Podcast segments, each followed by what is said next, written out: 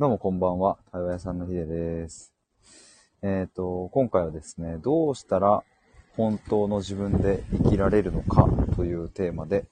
ライブ配信をしたいと思います。ちょっと直前にね、あの、ライブ立ち上げてたんですけど、あの、電話がね、ポッと入って、で、ちょっとそっち切れちゃったので、また新しく立ち上げたんですけども、あのそう、これ、さっきはね、本当の自分で生きるということっていうテーマで、ライブを立ち上げたんですけど、あの、なんかこ、このテーマの方がいいなと思って、どうしたら本当の自分で生きられるのかの方が、あ、なんか話しやすいかもなと思って、ちょっとそれでタイトルを変えて立ち上げ直しました。あ、あやささんこんばんは、どうもどうも。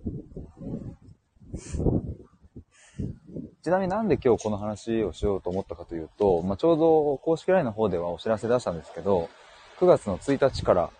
えっ、と、この次の対話のプログラムのグランツさん募集をスタートしようと思いまして、今ね、バージョン1、2、3と来て、次でま4番目。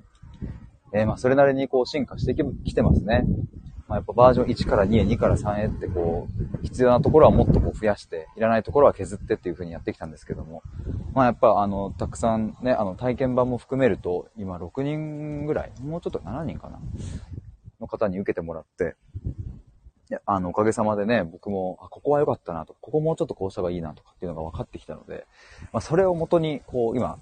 えっ、と、次のね、作ったので、作っているので、まあ、ぜひ、えっ、と、もし、受けてみたいなと思う方いれば、9月1日の夜9時に、その詳細を公式 LINE で一斉送信するので、よかったら登録しておいてください。あ、しおりさんこんばんは、どうも。ギンギンこんばんは。どうも、この前はありがとうございました。あと、あれなんか言おうとしてたっけ、今。あ、そうだ、登録お願いしますねって僕言ったのか。あ、ギンギンどうもですと。どうもです、どうもです。えー、っと、そう。で、あれだわ。そう、9月1日から募集を、まあ、あの、限定1名だけでね、えっと、募集をするんですけど、あの、もしね、興味があるけど、いや、どうしようかな、申し込もうかな、みたいな、その微妙なね、迷うみたいなことは、まあ、それはあると思うので、一応公式 LINE 登録しておいてもらえれば、その詳細ページを送るので、そこにも書きますが、まあ、なんか、あの、一旦こう雑談というかね、なんか、あの、ちょっと喋りたいみたいなぐらいの、で、あの、ななんていうの？その、無料相談的なのをちょっとやろうかなと思ったりもしてます。ちょっとまだ確定じゃないんですけどね。まあ、それはなんて言うんだろう。あの、申し込みたいなと思うけれども、ちょっとなんか、うん、微妙いなみたいな、うん、なんかちょっとここら辺引っかかるなみたいな人向けって感じですね。なんか具体的な相談に乗るっていうわけではなく、みたいなイメージですが。あやささん、おー、ギンギンさんお初ですが、メンシップ登録させていただいております。おー、ギンギンのメンシップに。ここでお初なんですね。なるほど。しおりさん、新しいバージョンも楽しみです。ありがとうございます。ちょっとじゃあ、まあ、その新しいバージョンの話の前提になる、このどうしたら本当の自分で生きられるのか、みたいなところについて、ちょっと話したいと思いますが、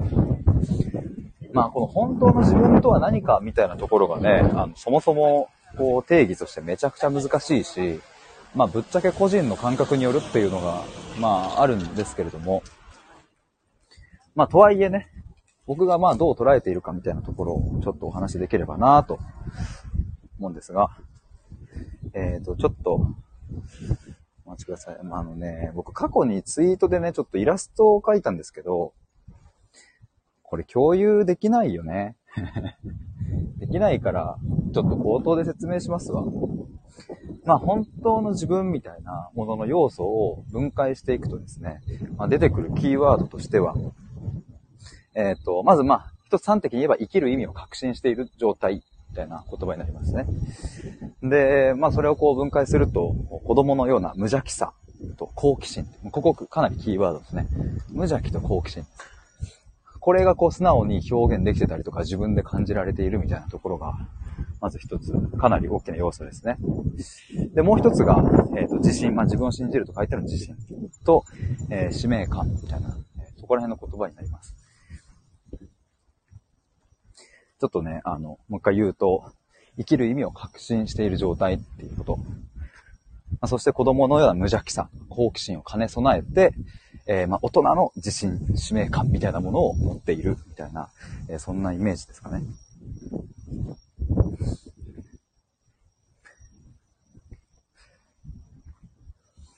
いいんです好奇心。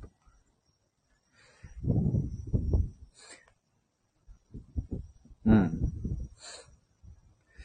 で、まあちょっとこの言葉をもう少しね、ちょっと丁寧に使いたいなと思うんですけども。まあ生きる意味を確信しているみたいな風な言葉にすると、まあどこかこう、大層ななんかものというかね、すごい高尚な表現みたいな感じにもしかしたら捉えられてしまうかもしれませんけど、その人にとっての生きる意味なので、別に女にモテるために俺は生きているという、まあそれが生きる意味なのであれば、えそれでいいし、アフリカの子供たちの貧困を救うために私は生きてるんだということであれば、えそれでよくって、えそこに何の優劣もないっていう。ここはめちゃくちゃ大事なとこですね。で、今の考えは他の言葉にもすごく、え同じくでして、まあ、子供のような無邪気さとかっていうふうに言うと、なんだろうな、天真爛漫でとか、こう、いつも笑顔で、はっちゃけて、みたいな、もしかするとそういう風なニュアンスに取られちゃうかもわかんないですけれども、大事なのは、表面的にこう明るいかどうかみたいなとこではなくて、自分の中に無邪気さがあるっていう。だから、一人静かに読書をするっていうのが、その人にとって無邪気であるとも言えるわけですよね。なんか無邪気だねっていう表現をするとね、なんかこう、キャッキャキャッキャ遊んでるみたいな、まあそういう人のことを無邪気だというふうに一般的には表現するかもしれませんけど、一人静かに何か日記を書くとか、読書をするみたいなのも、その人の心にとって、それがこう無邪気な感覚があるのであれば、いいんですよね、それで。ということだったり、まあ、好奇心みたいなものもそうですね。何か特別、うんと、誰かの役に立つような好奇心を持たなきゃいけないなんてことはなくって、うん、そうだな、僕過去にね、友達で、あの、輪ゴムが大好きな人がいて、もうなんか輪ゴムへの好奇心が半端ないみたいな。で、別にそれ仕事にしてるわけでもなく、みたいな人がいたんですけど、いいんです、それで。別にそれを仕事にするか否かみたいなことは関係がなくて、とにかく私はこれに興味がある。僕はこれに興味がある。で、そしてそれに触れてるときは、あの、ワクワクするんだみたいな、そういう好奇心。それが自分で理解していって、理解しているかつ、希望ですね。理解しているかつ、うん、表現できているというか、まあ自分の中で、まあそれがね、まあ輪ゴムを眺めるなのか触るなのかわかんないですけど、それができてるっていう。そんな感じですね。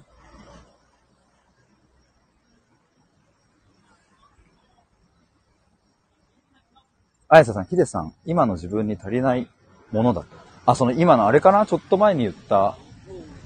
てかこれ全全体的にかなインギンさん、女にモテたい。確かに、確かにとか言っちゃった。女にモテたいよ。インギンは、女にモテたいよ。あやささんモテたいか、それもいいなと。インギンさん、女の子にチヤホヤされたい。あやささん、チヤホヤされるのも旬って感じしますね。うん。そうそう。だからほんとね、いいんすよね、それで。ただそこに納得感があの、あるっていうことがやっぱ大事で。だ僕だったらこの対話をするということにめちゃくちゃ納得感があるというか。まあ、別にね、僕は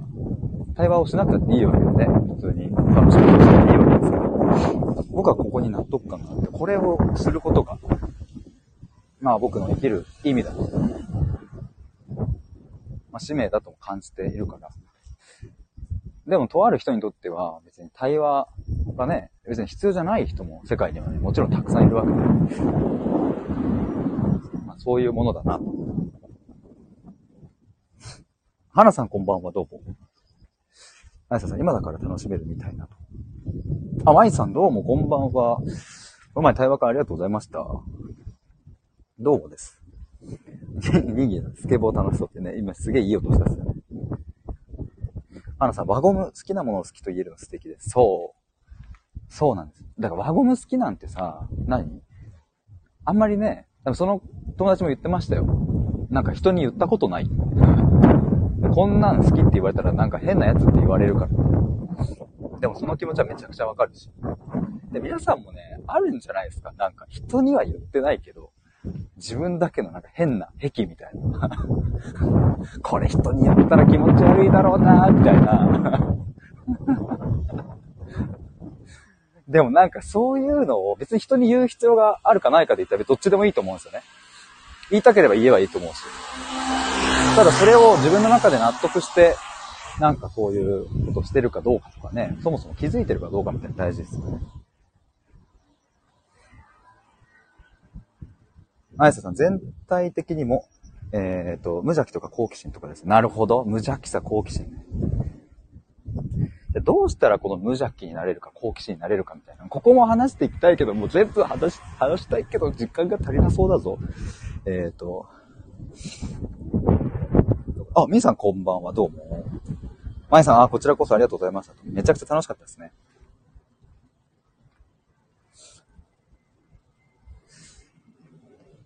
皆さんご挨拶ありがとうございます。まいさん、対話会とても楽しかったです。ありがとうございます。あいささん、癖しかないかも。最高ですね。最高ですねって。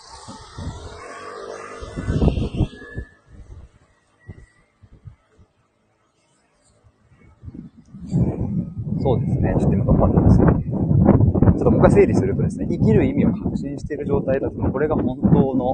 まあ、自分の姿だというところです。まあ、子供のような無邪気さも欲しい。そして、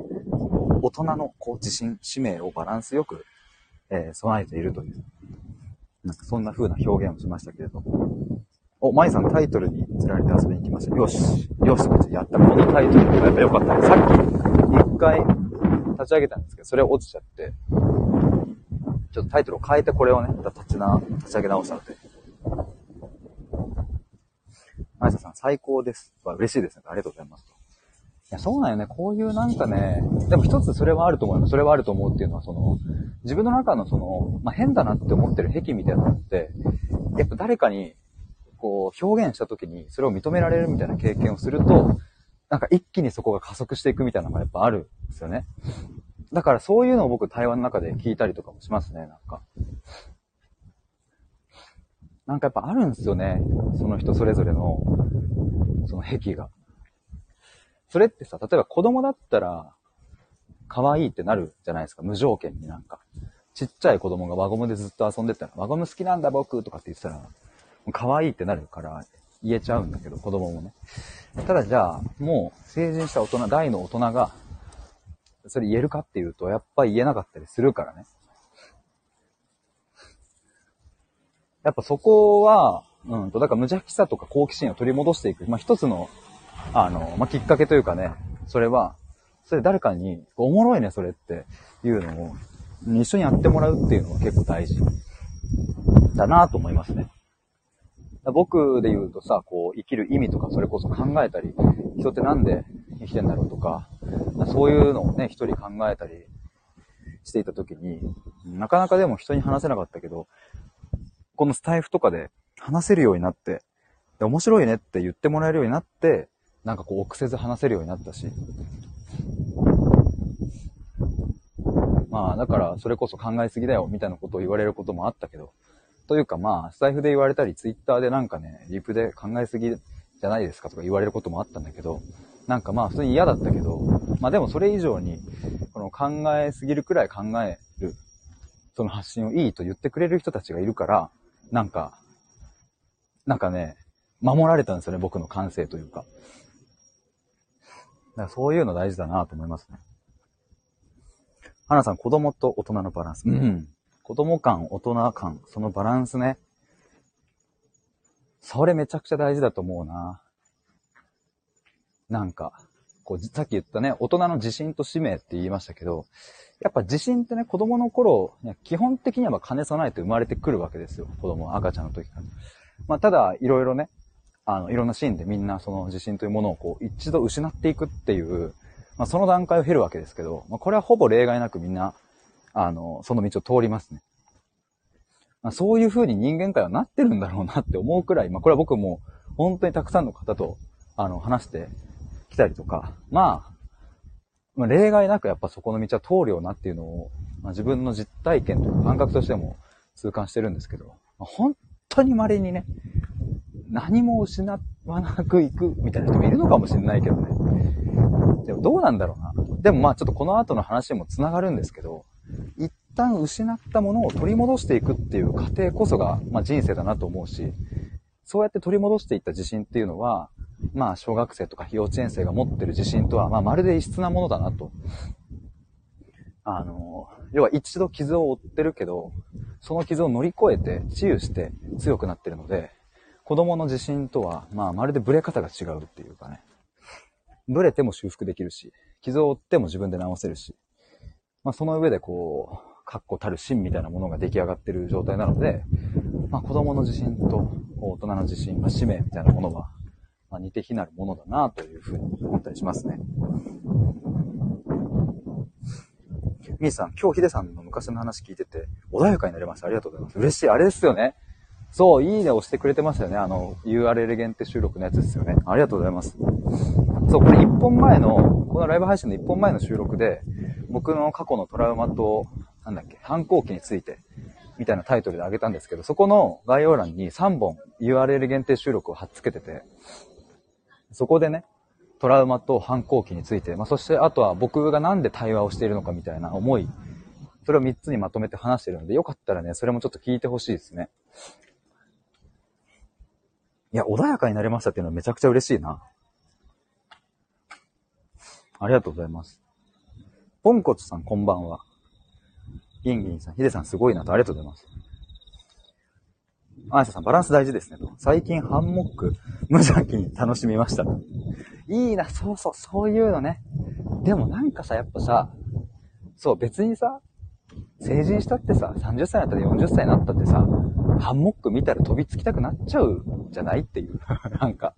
それってさ、子供の頃から1ミリも変わってないというか、まあその、興奮するね、ポイント、ポイントとか何に興奮するか人によって違うだろうけど、ふかふかのベッド見たらさ、飛び込みたくなっちゃうじゃない？もう、真っ白なさ、雪がさ、バーッと一面に広がって、もうふっかふかのさ、もう、あの何？雪、雪が目の前にあったらさ、もうバーンって両手広げて飛び込みたくなっちゃうじゃないですか。なんかそういうね、それって別に子供だから持ってるわけじゃなくって、人間みんな持ってるんだよなっていう。だからすごくね、あのこれはね、なんか、僕も、象徴的だなと思うのが、おじいちゃんおばあちゃんになればなるほど可愛くなってくのって、あれって子供に、ある意味戻ってるから、戻れてるからだなと思って、その、おじいちゃんおばあちゃんになってくるとだい、だんだんね、こう記憶とかも薄れていったりとか、まあ、変に社会的な価値観に縛られなくなっていくから、だ表現が素直になったり、あの、まあ、怒るときは怒るし、なんか、食べたいときはこれ食べるしみたいな、なんかね、こう、子供っぽくなってるから、だから可愛いんですよね、なんか。で、今、僕のばあちゃんも認知症進んできて、結構同じこと繰り返すし、うん、まあまあ、徘徊とかないんですけどね。でもそんなおばあちゃんをね、観察してるとね、すごくこう表現がシンプル。それは嫌だっていう気持ちもそうだし。変に我慢しないから、だからやっぱ可愛らしく見えるんですよね。だから無邪気になっていくっていう。だから本当に幼少期と本当にこうおじいちゃんおばあちゃんのまあ80代とか、まあ、そこに関しては人間って自然とこう本来の姿に行く可能性は高まるんだなと。まあただこの10代、20代、30代、40代、50代、60代わかんないけど、この、まあ、中心っていうのかな。だいたい8割ぐらいのところ真ん中の。そこはね、どうしてもこう、社会的な価値観とかに飲まれたりとか、親の価値観に飲まれたりとか、まあしているから、うん、すごく演技せざるを得なくなったりするなとは思うんですけど。しおりさん、子供寝かしつけてきましたと。お疲れ様です。あいささん、森林浴しながらで楽しかったです。いいですね。いい、めちゃくちゃいい。ポンコチュさん、皆さんこんばんは。興味深い収録ありがとうございます。みーさん、この間ブランコ声できました。いいね。いいですね。なんかね、そういうのね、ほんと大事だと思うな。なんか、まあ、あの、そう、自分のテンションが上がっちゃうやつを、やりに行くって。それこそね、小学校とか、幼稚園の頃とかって、なんかそういうのをこう、何のためらいもなくできたけどね。大人になると、ブランコ乗るのさえね、なんだろうな、ちょっと恥ずかしいというか、風に思っちゃうことだって、あるかもしれないし、気持ちとしてね。でも僕もそれこそね、こうなんか、外に、あ、僕近くに公園があるんですけど、そう、ミーさんと同じくたまにブランコに座って揺れたりしてる時あるんですけど、やっぱ楽しいんですよね、なんか。子供がいっぱいいる中で、まあ乗るかって言ったら、まあ、まあ、乗んないか。あ、まあそれは子供のために譲るな。なんかそれちょっと違う話だわ。ポンコツさん、ミーさんとブランコ楽しそうと。あいささん、ヒデさんの配信聞いていると心ほぐれてる感覚になります。マジっすか？心がほぐれるだって、嬉しいな。ありがとうございます。ほぐれるって聞いて今僕、鮭フレーク思い出しましたわ。僕、鮭フレークめちゃくちゃ大好きで、あの、ほかほかの白いご飯に鮭フレークパラパラってして、そこにね、マヨネーズをね、シュシュシュってやって醤油をかけるんですよ。めちゃくちゃ美味しいです。ぜひ。もちゃさんこんばんは。どうも今日児童館でけん玉やったら楽しすぎてびっくりしました。子供のが先に来てました、こんばんはって。けん玉僕もむっちゃ好きっすね。僕、浪人中にけん玉を買って、あの、勉強の合間にむっちゃけん玉練習してたんで。カツンカツンカツンカツンってシンプルなやつだったら今でも無限剣玉いけますが、どの辺が楽しかったんだろう？何が楽しかったかって、もし今言語化できたらちょっと聞きたいっすわ。けん玉の何がもちゃさんに刺さったのか。のんさんこんばんはどうもお久しぶりです。タイトルが今の自分の課題すぎて。なるほど。このどうしたら本当の自分で生きられるのか。あの、ちょっとこの冒頭からね、話してたのは、本当の自分で生きるっていうのは、まあ、言い換えると生きる意味を確信している状態っていう話をして、その後に、ま、大切なキーワードとしては、子供のような無邪気さとか好奇心、そして大人の自信や使命感、それらをこうバランスよく兼ね備えているみたいな風に言っていて、まあ、その、おのおのね、ちょっとあの、詳しく話してるので、もしよかったら、あの、アーカイブ聞いてくださると嬉しいです。あ、もちゃさん、ありがとうございます。それですと。カツンカツンってリズミカルに無心で夢中になれるのがワクワクするんですよね。できないと悔しいし、できたらシャッってなる。いやー、これはわかりますね。僕も、だからカツンカツンの時のリズム感、ちゃんと膝で取って、あの、なんつうの、その、ちゃんとリズミカルにやってますわ、僕も。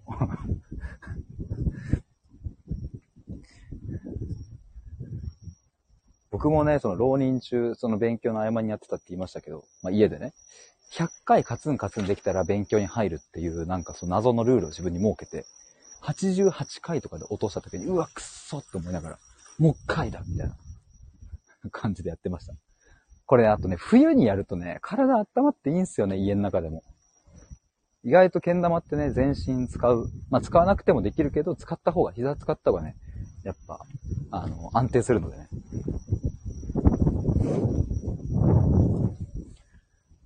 あ、ゆまさんこんばんは、どうも。みーさん、自分大人の自信や使命感がないなって思いました。笑うん。ここね。いや、これ本当にね、ここ作れたらさ、むちゃくちゃいいよね。でもこれを、そう、あの、さっきもちらっと言ったんですけど、この自信とか使命感みたいなものが、えっ、ー、と、ないのが、その、ダメっていうわけではなく、これを取り戻していくというか、作っていくその道のりこそが人生だなっていうふうに僕は思うから、人生とは何かみたいなことを考えると、その、どこかしらで失ってしまった感性とか、傷ついた心とか、まあ、それを自分の手で、足でえっ、ー、と、もう一度こう集めていくっていう、ここになんか人生の、まあ、苦しさもあるけど、面白い、面白さとか、もあるよなって思うから、そう、なくてよくって、それをじゃあどうやって作れるか、どうやって取り戻していけるかみたいな。で、それがね、別に早けりゃいいって話でもない。別になんか50代、60代になってからそこに、こう、ついに見つけたみたいなことだってあるだろうし、もしかしたら10代とか20代で早く見つかるかもわかんないけど、速さは関係ない。いや、ちょっとここの話もしだしたらちょっと、ちょっとね、また脱線してしまいそうだな。ちょっと一旦戻そうかな。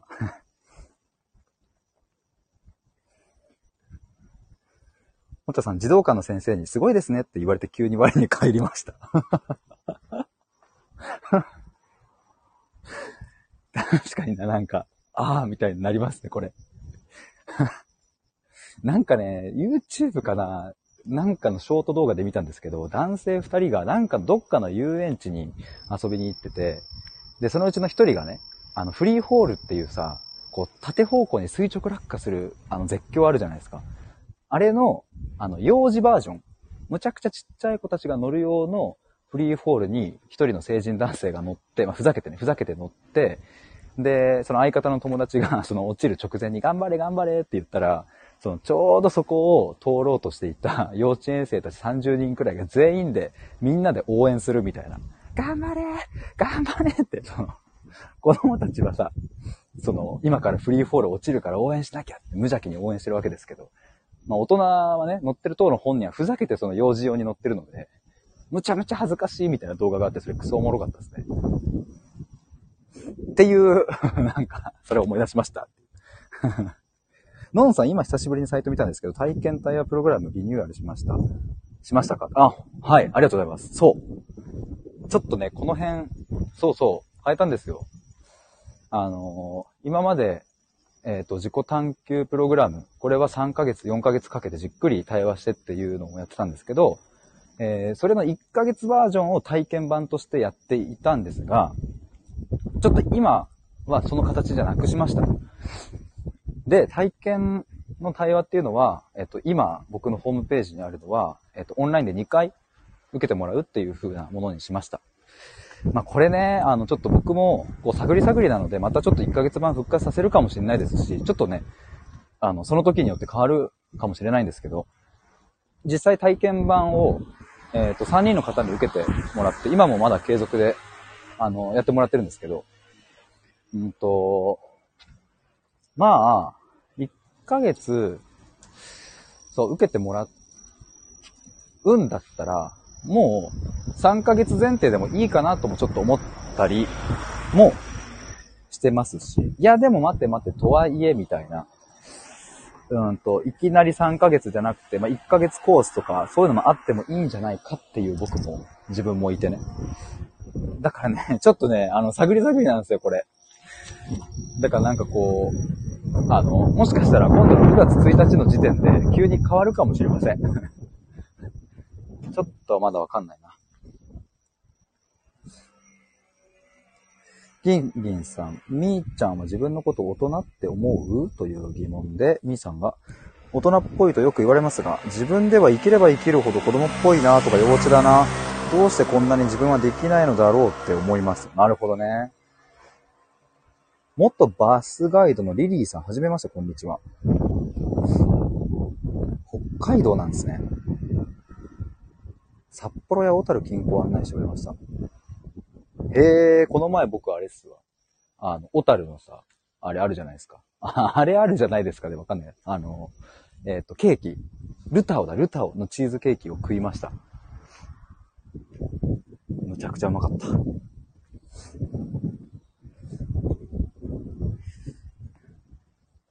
何話したんだっけ？お、みーさん、ルタオ美味しいですよね。そう、これめちゃくちゃ美味しかったな。本当に美味しかった。北海道いいな、行きたいな。海鮮を食いたいな。あいささん、北海道行ってみたいって。北海道でも1回だけありますけどね。よかったね。北海道行きたいな。お、リリーさん、ぜひぜひと。さてちょっと本題に 戻、戻すって何に戻せばいいのかもよくわかんなくなってきたんですけど な、なんかね、なんだったっけ？あ、みーさん、函館の海鮮丼美味しかったです。あやさん、一週間とかかけていくのが夢です。いいっすね。どうせ行くなら、それくらいがいい。僕も。いいね。あ、あそうだよ。そうそう、思い出した。えっ、ー、と、どうしたら本当の自分で生きられるのか、っていうのが今日の本題だったわけですけど、この冒頭、まあ、ここまでの30分かけて、そもそも本当の自分とは何かっていうのを説明してきたんでしたね。そういえば。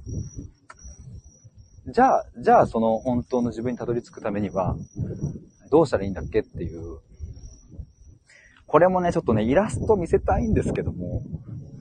そもそもじゃあ、えっ、ー、と、そうだな。まず第一段階として、本当の自分が分かってない。どうしたらいいのか分かんないってどんな状態かというと、まあ、社会とか親の価値観に埋もれている状態ですね。まあ、窒息しかけてる。自分、本当の自分の叫び。まあ、その、これが心地よいとか、これが不快だとか、これが好きだとか、嫌いだとか、これをやりたいとか、やりたくないとか、そういう自分の、まあ、素直な欲求とか、まあ、心が感じているものが、まあ、全部もう八方塞がりで穴が塞がっていて、もう窒息しかけている状態。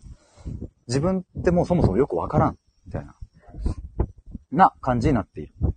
こうすべきだとか、こう、これやりなさいとか、うんと、こういうのは、あの、良くないよね、みたいな、常識的なものにとらわれている。まあ、それは、まあ、この、教育的な側面でも、そういうのが刷り込まれるのはありますし、えっ、ー、と、親とかね、周りの親戚とか家族とか、まあ、そういうところからの刷り込みがあったりとかして、まあ、もう今にも、もう息が、もうできなくなりそうだみたいな状態が丸1ですね。で、そんな、えっ、ー、と、状態に対して、じゃあどうやってアプローチしていくのかっていうと、その本当の自分の周りにくっついている、ベタってくっついている、社会的な価値観とか常識とか、親の、えっ、ー、と、そういう固定観念、刷り込みみたいなものを剥がしていく必要がある。まあ、どうやって剥がすかっていうと、僕はそこを対話でやってるってことですね。どんな対話かって言えば、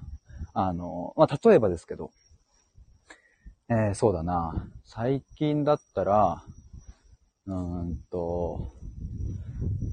そうだな、ちょ、なんか、クライアントさん、クライアントさんから聞いた、あの、こういうことがあったんですっていう、すごくこう、直近のね、ここでモヤモヤしたんですっていう、うんと、まあ、人の誘いを断れなかったっていう話ですね。で、なんで誘いを断れなかったのかみたいなところを掘り下げていくと、え、ー、と、家庭環境の話に入って、で、今めっちゃはしょりますけど、まあ、結論、親に対して自分の思いを素直に伝えられなかった。というか、伝えたことがない。なぜなら親がむちゃくちゃすごく嫌な雰囲気を出してくるとか、まあちょっとこう暴力的な発言をしてくるとか、そういうものの恐れがあって、もし自分の本当の気持ちを言ってしまったら何かが壊れてしまいそうだみたいな、そういう感覚があるから言えないっていうことまでたどり着くと。まあ、それが今、えっ、ー、と、たどり着くって言ったところが、要はその、本当の自分の周りにくっついている、うんと、なんだあの、汚れというかね、あの、まとわりついているものですけど、それがもう汚れだと分かったら、今度そこを剥がしていくわけですね。で、剥がすっていうのは、うんと、そもそも本音って、何でしたっけ？みたいな話を今度していきますね。結構その本音が言えないみたいな時って漠然とね、自分の気持ちが伝えられないみたいな風に捉えているケースもありますが、いやちょっと待って待ってと、その本音とは一体何なのかっていうことだったり、まああとは今のケースだったら、親には言えないけど、他の人にも言えないのはなんでなんだっけとか、そういうふうにどんどんその一つの事柄について、いろんな角度から問いを立てて、自分の頭で考え抜くっていうことですね。まあ、ただどうしたってこれは、一人だとむちゃくちゃ困難なわけですよ。ここを考え抜くっていうのは。あむしろ、むしろというか、あの、まあ、そこが一人でできるのであれば、そもそも悩んでないわけですしね。やっぱりこう人間ってこう自分のこう、固定観念とかそこにとらわれていくと、どうしてもそのものの見方しかできないので、まあ、そこの反対側に回ってくれる人の存在が必要で、こっちあるよみたいな、こっちから見たらどうみたいなのをガイドする。まあ、対話の一つの役割はそういうところにあるかなと思うんですけど、まあ、そうやってちょっとずつ本当の自分の周りにくっついている社会的価値観とか、親の価値観にひびをどんどんどんどん入れてって、ボロボロボロボロ剥がしていくみたいなイメージですね。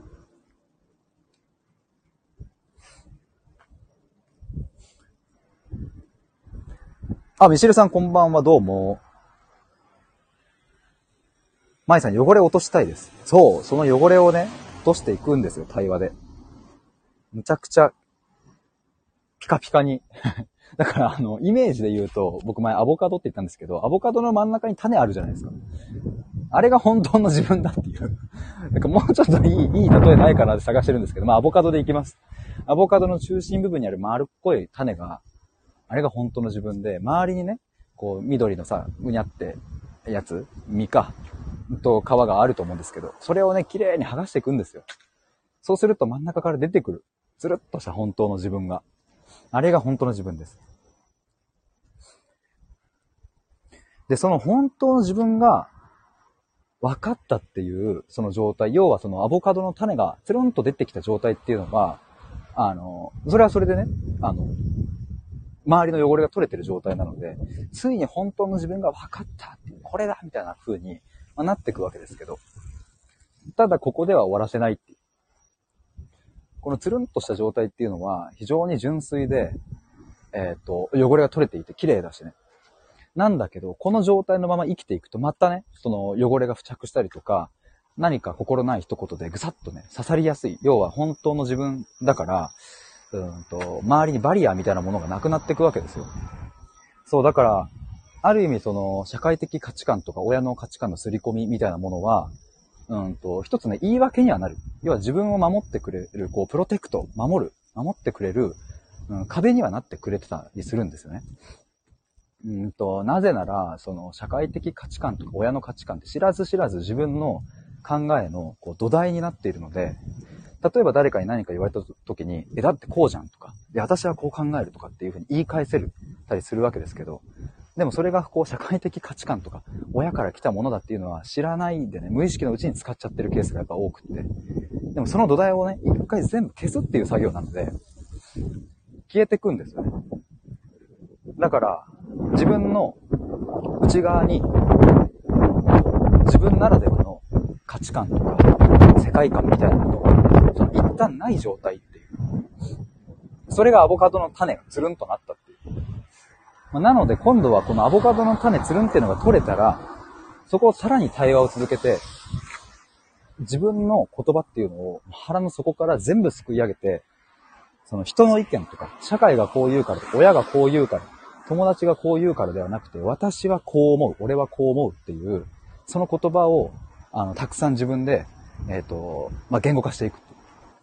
ただ、ここの作業も、むちゃくちゃやっぱり難しい。一人でやるのは難しい。だからそこを僕が対話して一緒に言語化していくっていう。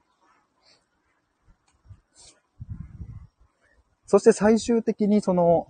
アボカドの種の周りにね、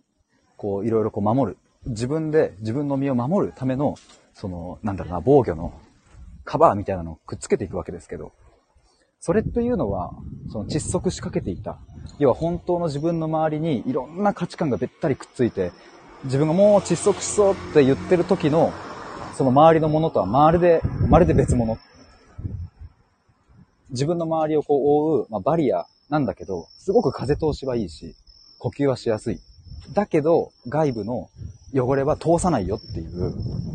そういうものですね。なんか例えることある、例えられるもんあるかなこういうの。風通しはいいけど、外部からのウイルスの侵入は避けるみたいな。なんかそう、いい例えありますか？なんかあったら教えてほしいです。あ、もちゃさん、マスク？確かに、それ確かにマスク一つあるな。ありがとうございます。そしてちょっと、コメント遡ります。ミーさん、アボカドわらわらと。あやしゃさん、生まれ変われそうです。本本来の自分、こんにちは、みたいな。そうそうそうそう。あ、ここね、みたいな。これが私ね、っていう。みまさん、アボカドって。あ、もみじさんどうも、こんばんは。みーさん、ゆで卵っぽいですね。確かに、ゆで卵もいいな。かわいいな、ゆで卵。もみじさん、アボカドって種から芽が出てきます。あ、そうなんですか？え？え？めちゃくちゃいいじゃないですか、じゃあ、アボカド。え、めっちゃいいじゃん。え、ありがとうございます。これちょっと次ど、どっかで話すときに言いますわ。皆さん知ってますか？その本当の自分、アボカドの種。これ、育てると芽が出るんです。言えるな、これ。あざっす。いただきます。あ、ミシェルさん、ヒデさんの例え分かりやすいと。ありがとうございます。ギンギン。あ、これあれか。テニスボールか。ラブっていうね。ミシェルさん、本当の自分とありたい自分の違いは、本当の自分は今ちょっとこう話してきたところですけど、ありたい自分は、まあ言い換えると理想みたいな、ありたいだからね。理想ってなると思うので。でそしてこの理想っていうのは、あの、かなりの確率で、えっ、ー、と、ずれちゃってるっていう可能性があるので。だから、そうですね。うんと、本当の自分は、と、ありたい自分の違いは、そうだな。本当の自分っていうのは、こう、現在地、まあ、今、この瞬間にあって、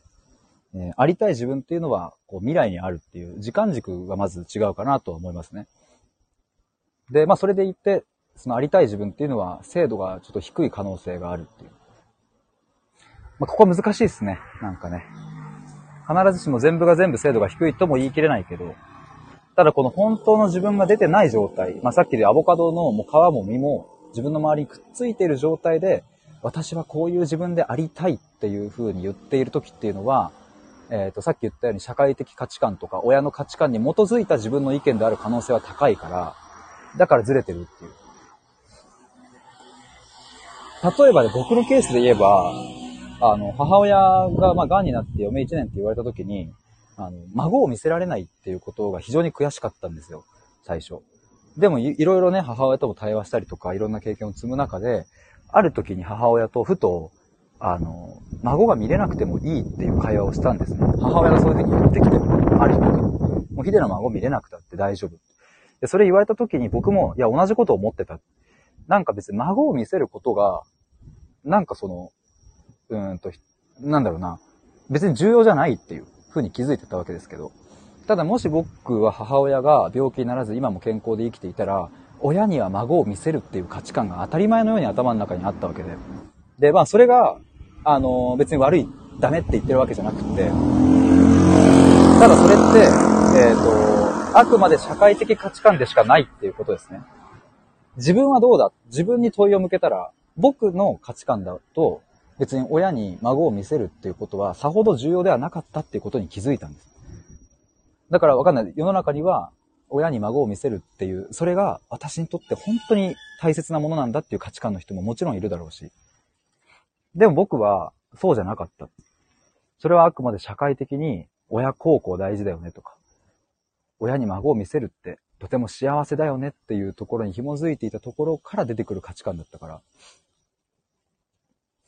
なんかそういうところですね。そこがやっぱ分かってくるみたいな感覚ですかね。ロックさんこんばんは。はじめましてどうも。ミさん、半透膜っていうか。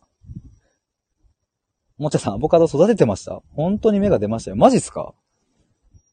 本当に芽が出てくるんだ。ロックさん、それは知ってますっていうのは、これ、ちょっとごめんなさい。僕ちょっとコメントを終えてなくてすいません。ミさ、アボカドの種を覆うためのもの。えー、あ、この半透膜えー、こもかっこ、藻でできた覆い。えー、いかがですか？日を遮りすぎなくて風通しいいですし。え、そうなの？アボカドの種を覆うための半透膜っていうのがあるんだ。え、ますますアボカドの例えいいじゃんね、そしたら。えちょっとアボカドいいな。てか、アボカドも食べるの好きだし。アボカドのサラダとかめちゃくちゃ好きだな。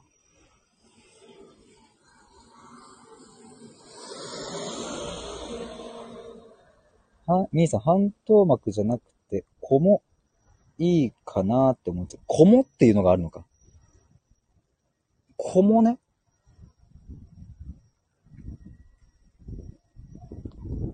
あ、本当だ、今、スマホでこもって打ったら、この、これ出てきた感じが。草冠、これ、キツネキツネじゃないか、これ。キツネではないな。狐はあれだな。左側があれでしたね。今見たら。あの、獣のやつか。ほう。今何を言っていたんだっけなあ、そうそうそうだそうだ、その、もちゃさんがマスクって言ってくれて、そうだ、そこら辺だ。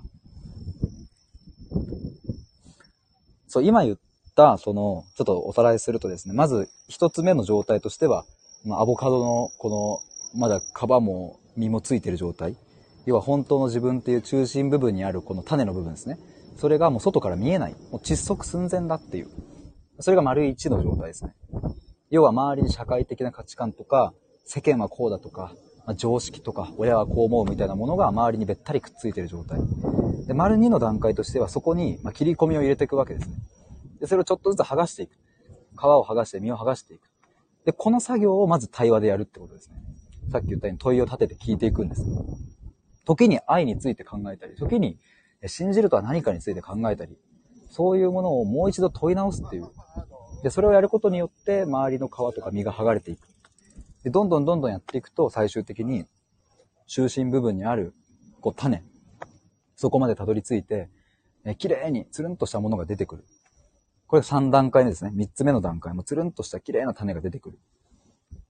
ただこの状態で終わらせてしまうと、あまりにも純粋無垢な状態。まあ、要は、あれですね。赤ちゃんっていうことです。赤ちゃんの状態なので、赤ちゃんってね、一人じゃ生きていけないと思うんですね。親の力がなければ。それと同じで、本当の自分にたどり着いたっていうその瞬間っていうのは、純粋無垢で、えー、非常にこう繊細な状態なので、ここに、えっ、ー、と、装備品というかね、プロテクター、ガードをつけていくっていう。この作業も対話でやっていくっていう。で、これは、えっ、ー、と、様々な言葉の、うんと、を一緒に深掘りしていくことによって、このガードが出来上がっていくイメージです。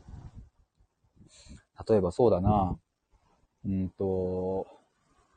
まあ、簡単に言えばね、優しいって何だと思うかみたいなことを一緒に考えていくと、優しいという概念に対するこう自分の、うん、意見というか、これこれこういう経験に基づいてこうだから私はこれが優しさだと思うっていう。それが正しいとか、間違ってるとかではなくて、私にとってこれが優しさで、私にとってこれが正義であり、これが悪であり、これが幸せでっていうことを、うんと、丁寧に丁寧に言葉にしていくっていう。これをやっていくと、そのつるんとしたアボカドの種の周りに、えっ、ー、と、いろんなそのガードが出来上がってくっていう。そしてそのガードっていうのは、えっ、ー、と、最初の丸1の段階のアボカドのね、こう皮とか実がついているものとは全く異質で、ちゃんと外部の侵入は防ぐんだけど、息はしやすいっていう。そして軽い。そして強度がある。なかなか割れない。もし仮にそこを突破してくるような、ものすごい事件、事故、なんかこう言葉を言ってくる人があってね、バリンって割れたとしても、それを自分で修復できるだけの力があったりとかするっていう。そういうのを兼ね備えたガードを、うん、そのアボカドの種の周りにくっつけていくっていう、それを対話でやるっていう、そんなイメージですね。ノンさん、彼氏との関係を親に反対されてて辛いです。自分としては根深い問題だと思っているのですが、90分かける2回のプログラムで足りるでしょうか？あの、僕のさっきあれだね、体験のやつですよね。うんと、足りるかどうかっていうのは、うんと、どこに、うんと、そうだな、そのラインを持ってくるというか、何をもって足りるとするかによって変わってくるなとは思うんですけど、僕がね、あの、目指している対話っていうのは、表面的な解決ではなくて、こう、根本の根っこからの解決なので、うん、例えばじゃあそうだな、この彼氏さんとの関係を親に反対されている状態を、あちょっと今仮で話しますよ。仮で言うけど、えっ、ー、と、反対されてない状態、要は親を納得させる状態を、えっ、ー、と、解決だと呼ぶのであれば、僕はその解決は目指さないみたいなイメージですね。これね、ちょっとごめんなさい。あの、詳しく聞かないと、ちょっとわかんないところあるんですけど、じゃあ僕は何を目指すのかっていうと、例えば、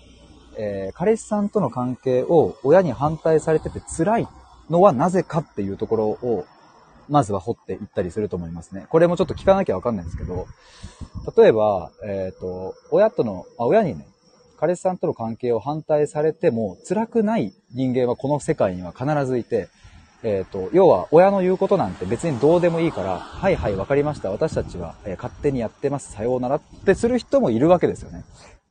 世界には。で、それが別にいいとかって言ってるわけではなくて、でもどういうわけか、えっ、と、ノンさんはそれをやっぱ辛いと感じると。で、その辛いと感じる理由はもしかしたら親の、まあ、心ない言葉なのか、親の価値観なのか、まあ、はたまた違うところにあるのかはわかんないですけれども、まあ、それを辛いと感じるには、それなりのこう理由があるから、それを一緒に探っていく。で、それを一緒に探っていくときに、最終的にたどり着くのは、おそらく家庭環境だったり、親子関係だったり、うん、そういう家族間での何かしらの、うんと、出来事だったりするので、そこをもう一度見に行くっていうイメージですね。でね、これ、えっ、と、ここまでやりきった時って結果的に表面的な解決も早く行くケースが多いですね。早くっていうのは何をもって早くなのかって証明できないんですけど。ただ、この根本の方から行った方が、うんと表面的に出てくる、その、こまごました、まあ、恋愛以外の悩みも含めて、うんと、なんだろうな、解決の方向に向かうっていうのは、まあ、僕の過去のクライアントさんを見ててもそう思うし、ついこの前も、そんなことがあったんですかっていうぐらい劇的なね、ギョエみたいな、その、ちょっと報告をくださった方もいて、それって1年前とかじゃあ、まあ、まるで想像もつかないようなことだったから、1年ってじゃあ果たして長いのかっていうと、僕はね、早か、早いなと思いますね。まあ、ちょっとだから話を戻すとですね、なんかこの、足りるかどうかっていうのは、のんさんが、こう、どういう、何をこう、解決したいと思っているのかとか、その辺をちょっとね、聞かせてもらわないと、足りますとも言えないし、かといって足りませんっていう話でもなく、うん、それで言うとね、たった一回僕と対話をしただけで、その先の、えっ、と、仕事選びとかがものすごい順調にいったみたいな話も過去のクライアントさんで全然あるから、じゃあそれは解決と呼ばないのかというと、まあ、一つ僕は解決だったなと、まあ僕の中ではそういうふうに思ってるので、うん、だからね、あの、なんとも言えないですが、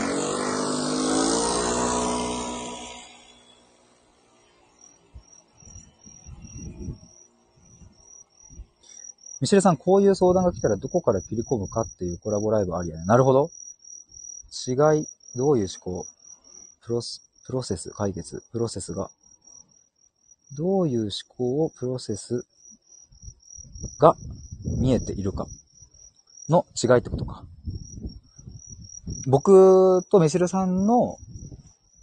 あ、ミシルさん、違いお互い、ああ、なるほどね。お互いどういう思考をプロセス、解決が見えているか。解決プロセスが見えているかってことか。これ面白いですね。ノンさん1日ぐらい話さないと足りないかもです。1日レンタルヒデさんとかあればいいのにな、わらっていう。変な意味ではないです。これ、前、あれ、ノンさんも来てくださった時かな？なんか、あれかな、うっさんとか言ってくれたのかな？なんか1日レンタルとかもできたらいいっすね、みたいな。なんか、なんかのライブで話しましたよね。なんかファミレス対話で5時間話すみたいな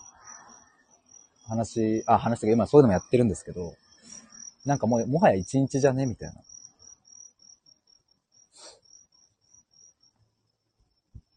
ただね、その、僕の、そうだな、これも、ファミレス対話はある意味実験的にちょっとやってるものなんですけど、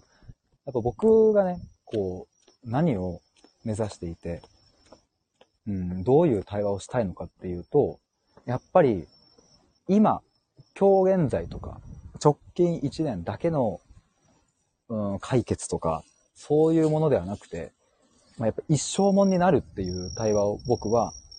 えっ、と、したいし、してるし、目指してるから。うん、だからね、なんだろうな。あの、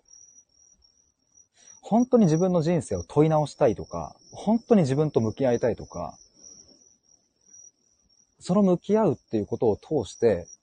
まあ今後ね、残りの人生が何年なのかは、それはわかんないけど、ただその最後、人生を終える時までの全ての糧にしたいんだっていう、うん、なんか、したいんだって思う、思うことはなかなかないのかもしれないですけど、僕はそこを目指してるから、だから、表面的な解決をとりあえず急いでやりたいのであれば、うんと、僕じゃない方がいいのかもしれないなとも思ったりする。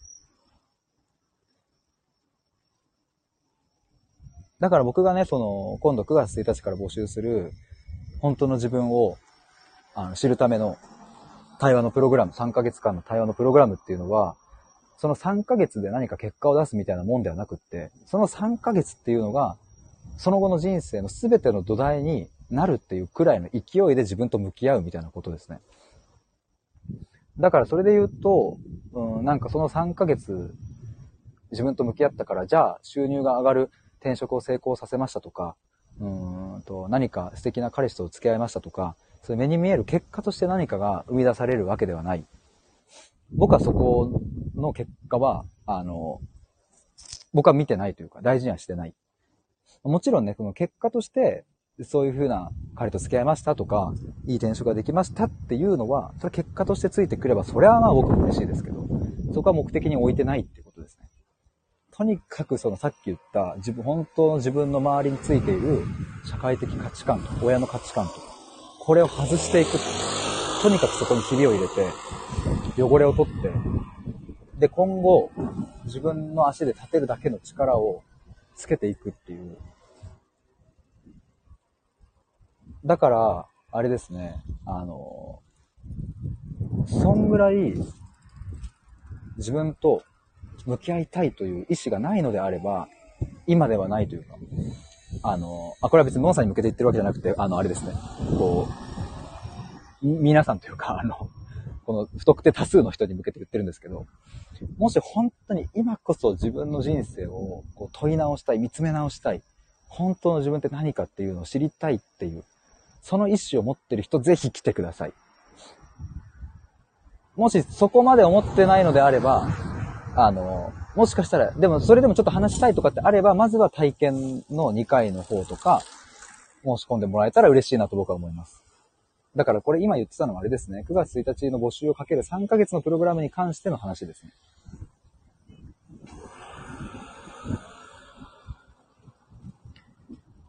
今さ、ミシェルさんかけるヒデさんのコラボめっちゃ聞きたいです。ありがとうございます。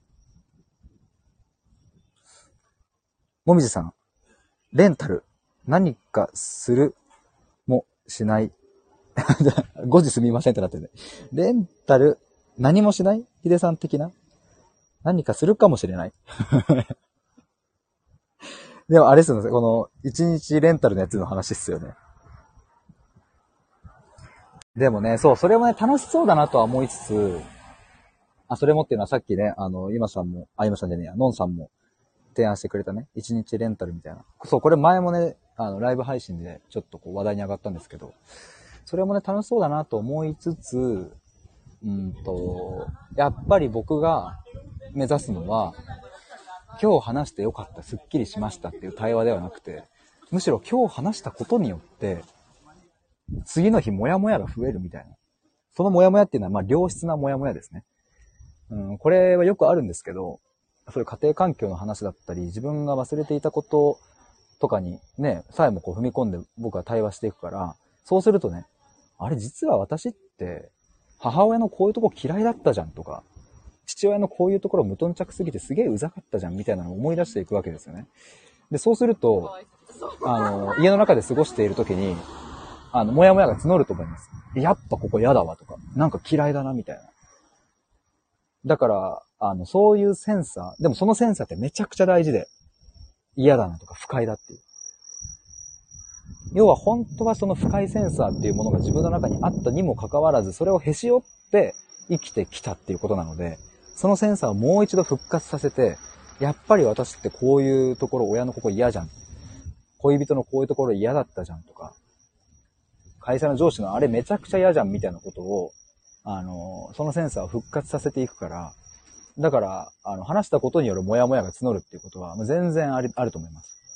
し、むしろ、いい兆候だなと僕は思うので、そこを一緒に伴走していくイメージですね。だから毎回の対話で全部スッキリしましたみたいなことを僕は目指してないし、むしろ日常にもやもやセンサーが復活して、なんか嫌だな、これ嫌だなみたいなことがたくさん起こるみたいなことをやる。でもそこを超えた先の未来っていうのは、やっぱりね、あの、いいもんが待ってもこれは絶対僕は、あの、間違いないなと思うから。だから一緒にちょっと対話していきませんかっていう、そういうご提案ですね。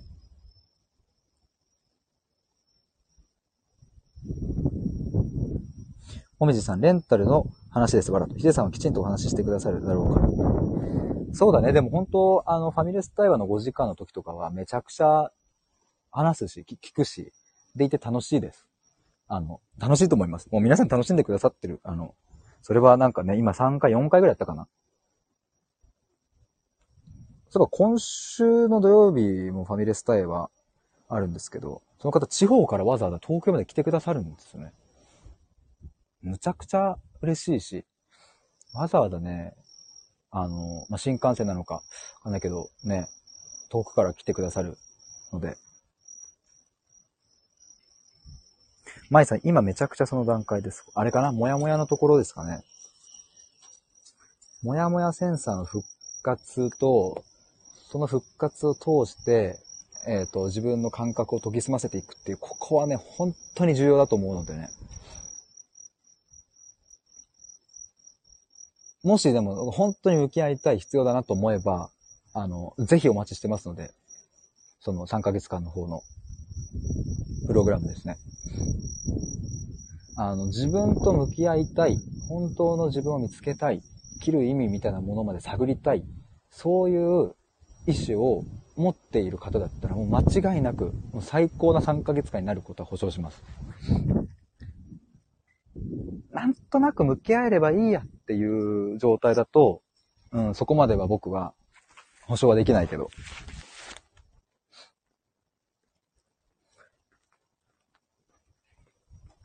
もちゃさん、アボカドの種が芽を出すまでの物語みたいですねっていう。なんかもう、もはやアボカドの絵本とか作ってさ、なんかもう、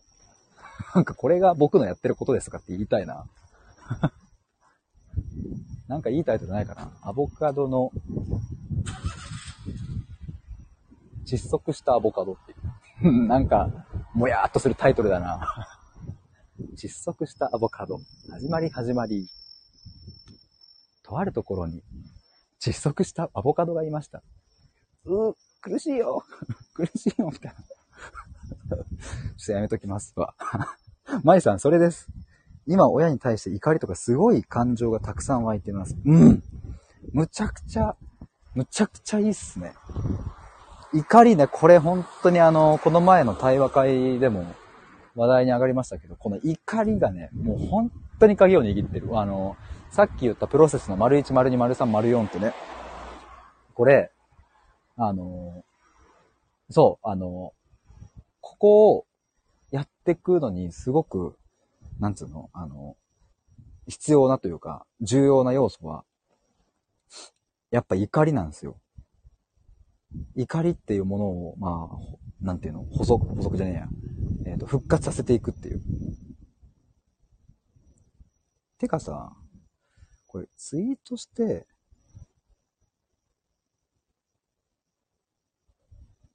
あれだね。ちょっとさ、今思ったわ。ちょっと今僕、最近作った新しいアカウントがあるんですけど、ちょっとそれでね、今、ツイートしまして、ちょっとリンクをここに貼ればいいんだ。そしたら画像が共有できるじゃないか。ちょっとこれ皆さん覗いてみてください。ちょっと今ツイートしました。この対話屋さん補足アカウントっていう名前になってるんですけど なんか一応テスト的にね、名前を適当にこうくっつけたり変えたりしてたら、なんか今変えられなくなっちゃって、なんか補足アカウントっていう、ちょっと鬼ダサアカウント名になってるんですけど、ちなみにこのアカウントはね、僕が本アカでツイートしたのを、まあ補足してったりとか、ちょっと違う視点でツイートしたりしてるので、よかったらフォローしてくださると嬉しいです。で、そのアカウントに今、ちょっと画像を載っけまして、その丸1、丸2、丸3、丸4っていうさっきまで僕の頭の中にあった、あの、画像とか映像を、映像なので、ちょっと覗いてみてください。のんさん、自分の気持ちを言語化するのが苦手で、まどろっこしい話し方をしてしまいますが、うまく対話へ臨めるでしょうか？問題ナッシングピーポーでございます。マジで、えっ、ー、と、問題 nothing です。問題 nothing people の people はちょっとあの、音的に僕は好きだから今言っちゃっただけなんですけど、いや、本当に大丈夫です。あの、なんだろうな。なんで大丈夫かというと、うんと、適切な問い。要は質問ですね。質問で、本当にいろんな角度から、えっ、ー、と、質問をするし、で、これよくクライアントさんから言ってもらうんですけど、聞かれてる気があんまりしないって言ってもらえるんですね。要は、だから一問一答的に、これはどうでしたか？あれはどうでしたか？こっちはどうですか？みたいな質問ではなくって、その話してる流れの中で、あの、質問していくので、変に、まずかしこまらなくて大丈夫です。だしね、僕はなんかそういうまどろっこしい話し方みたいな方が、なんだろうな。あの、むしろいろんなヒントが散りばめられていて、えっ、ー、と、うん、なんて言うんだろう。そこの言葉を探求していくっていうのは、むっちゃ楽しいと思いますね。あと、これもクライアントさんによく言ってもらえるんですけど、あの、何を話してもいいって思えるって言ってもらえるんですね。これはもう本当にたくさんそういうふうにもうありがたいですね。なんか、自分で自分のことを言うのはちょっとなんかおこがましい気もしますが、でももうたくさんの人にそういうふうに言ってもらえてるんですけども、要は、この意見を言ったら変だって思われちゃうかなとか、この言い方するとちょっと分かりづらくって、なんか迷惑かけちゃうかなとか、端的に言った方がいいかなとか、結論から言った方がいいかなとか、そういうことを一切気にしないで話せるっていうのを、あの、よくいろんな方に言っていただけるので、そこは、あの、安心してもらえたらなと思います。大丈夫です。そしてね、もうこの際なので、せっかくなので、このうまく対話をするということは一体どういうことなのかっていうね。僕の中でこのうまく対話するっていう意識がまずそもそもないですね。だから、あの、あれかもしれない。僕の中で対話をするときの正解のようなものはない。あの、これは前もうどこかで言ったんですけど、クライアントさん一人一人と向き合うときに、僕の心の中、頭の中はどうなってるかっていうと、一旦白紙の状態にするんです。真っ白にするっていう。これは、えっ、ー、と、準備をしないっていうことではない。適当にやるっていうことではない。むしろ準備もするし、真剣に臨むんだけど、その上で、えっ、ー、と、真っ白なキャンバスに戻す。で、一緒に書いていくっていう感じですね。経験が増えれば増えるほど、要は僕もね、たくさん200人以上の方と話してきてますけど、経験が増えれば増えるほど、どうしてもその過去のデータとか、こういうパターンとかで、こう判断をね、ついついしちゃうみたいなことは、やっぱり過去の僕もありました、そういうことも。あ、これってこういうケースかな、みたいな。で、もちろん今もね、過去の経験データに基づいて、えっ、ー、と、仮説を立てることはあります。が、それに基づいて判断することは全くない。むしろ、さっき言ったように、真っ白なキャンバスに一緒に絵を描いていくイメージなので、うんと、これ何の話だっけ？まだから、あ、そうそう、うまく対話するとかっていうのは僕の中にまず概念としてないから安心してくださいってことが言いたかった。綺麗な対話とか、流れるような対話とか、あの、滞りのない対話みたいなものを僕は目指してない。全然沈黙もあるし、言葉に詰まることもあるし、涙が出てくることもあるし、僕も一回や二回は過去にちょっと泣いちゃったことある。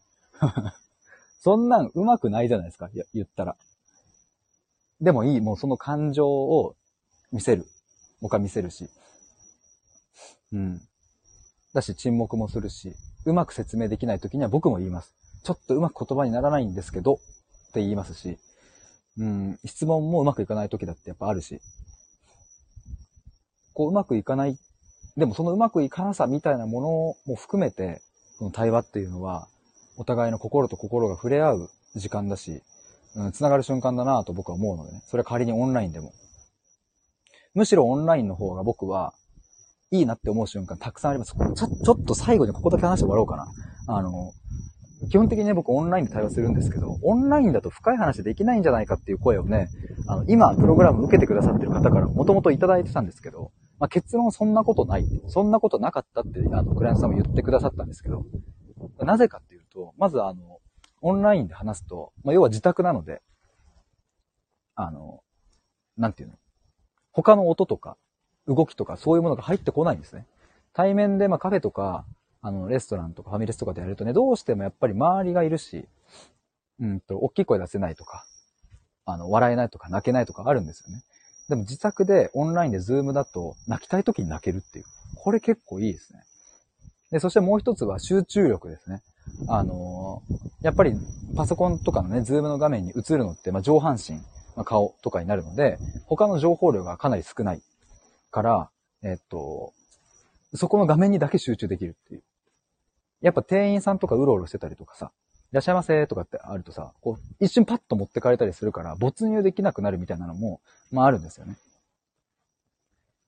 まあだから、こう、オンラインでの良さっていうのは、そういう、こう、安心感とか、集中力とか、そういうものを高めてくれるし、そこはすごいメリットだなと思います。まあもちろん、一方でその対面で会って話すっていうのもめちゃくちゃ良くってね。まあこれはまあ皆さんも感じてるところかなと思いますけど、やっぱりこう人と人が同じ空間で、同じ時間をね、同じ場所で過ごすっていうのは、やっぱこう、なんだろうな、目には見えないけど、なんか特別なその空気感とかそういうつながりを感じられるし、一緒にいるからこそ泣けるとか、一緒にいるからこそ笑えるみたいな、そっちももちろんあると思うから、だからオンラインこそがいいとかね、あの、そういうことを言いたいわけじゃなくて、まあ、オンラインも対面も、まあ、両方とも良さがあって、で、オンラインはどちらかというと、そういう深い話ってできなくないみたいな懸念を持つ方がいらっしゃるので、まあ、なので、あえて今ちょっとオンラインの方の、この良さというかね、メリットというか、そこも、あの、結構大丈夫っすよっていう。むしろいいっすよっていう話でございました。そんなところでしょうかね。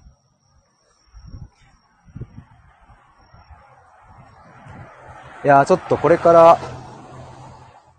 今日8月29日でしたっけ？あ、ノンさんありがとうございます。いろいろ聞けて参考になりました。いや、とんでもない。むしろ、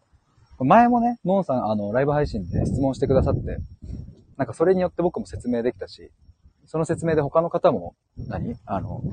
あ、そういうことなんだって、あの、わかると思う。分かってくださったと思うので、むしろ質問ありがとうございます。今日8月、あ、今日30日か。8月30日。なので、えっ、ー、と、あさってですね、9月1日の夜9時に公式 LINE で、えっ、ー、と、その詳細のページを出しますので、なのでちょっと今、コメント欄に公式 LINE のリンクを送ったので、もし登録してないって方は、ぜひ今のうちにご登録お願いします。9月1日の夜9時にえっ、ー、と、限定1名で今回募集をしますので、なので、ご興味ある方は、覗いてみてください。9月1日夜9時ですね。もしそれまでに何か質問とか聞きたいこととかあれば、それも公式 LINE 通じてメッセージください。どんな些細なことでも大丈夫です。いや、ということで、すごい1時間12分。割とわっと話してあっという間でした。皆さん、あの、ずっと最後まで聞いてくださってありがとうございます。潜って聞いてくださった方も本当にありがとうございます。いや、むしろ最初からね、言ってくださった方はね、もう1時間以上もお付き合いありがとうございました。あ、もみじさんありがとうございました。どうもどうもお待ちしております。てなわけで、